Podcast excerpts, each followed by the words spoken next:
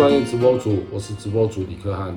各位，三级警戒又延长，这一段时间呢，一听到这个消息，我身边所有的人哀鸿遍野，快要忍不住了。日月潭塞车了，一大堆游客已经受不了了，就往上面挤了。日月潭的居民也开始抱怨了，大家心里的压力都很大，不止反映在我们居家生活，其实还反映在职场。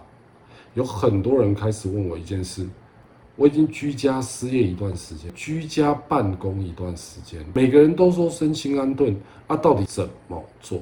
所以接下来我要告诉你们身心安顿的步骤，有一个前提：减少收听讯息、新闻，每天都在报案例，每天都在说哪里情绪，每天都在说我们三级警戒要到什么时候。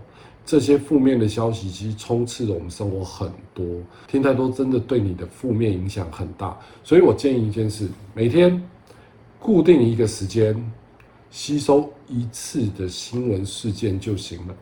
这个前提做到了，才会进到第二件事情，叫身心安顿。有一个很有名的马先生，马斯洛马先生，他其实已经告诉我们，人要活下去要五个需求。这五个需求最底层的两个需求，第一个生存，怎么让你好好的活下去？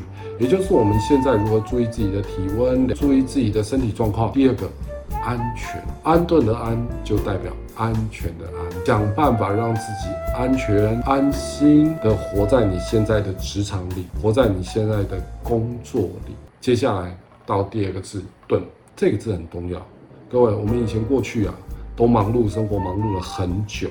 而这些忙碌的生活让我们的步调很快。现在呢，你停下来了，在家里面了。这个盾在告诉我们一件事：各位，先停，把所有的步调都停住，回看自己现在在干嘛。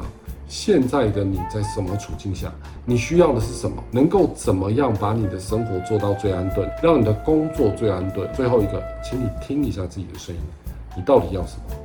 这一段时间呢，其实疫情给了我们很多限制，也教会了我们很多。很多人并没有去想这件事情，所以各位想想看，疫情教会了你什么？这段疫情让你停下来安顿了之后，你看到了什么？不管你要转职还是你要居家办公，我们都在犯一个错误，一直想要回到过去，但是过去回不去了。这一些都让我们的焦躁不断的上升，所以各位不要再想过去，看的是现在的你可以怎么做。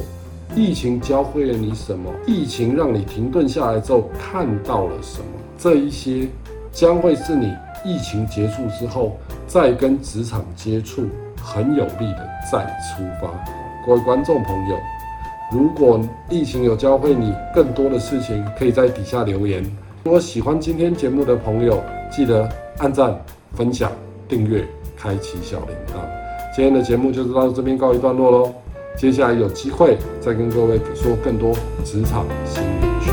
拜拜。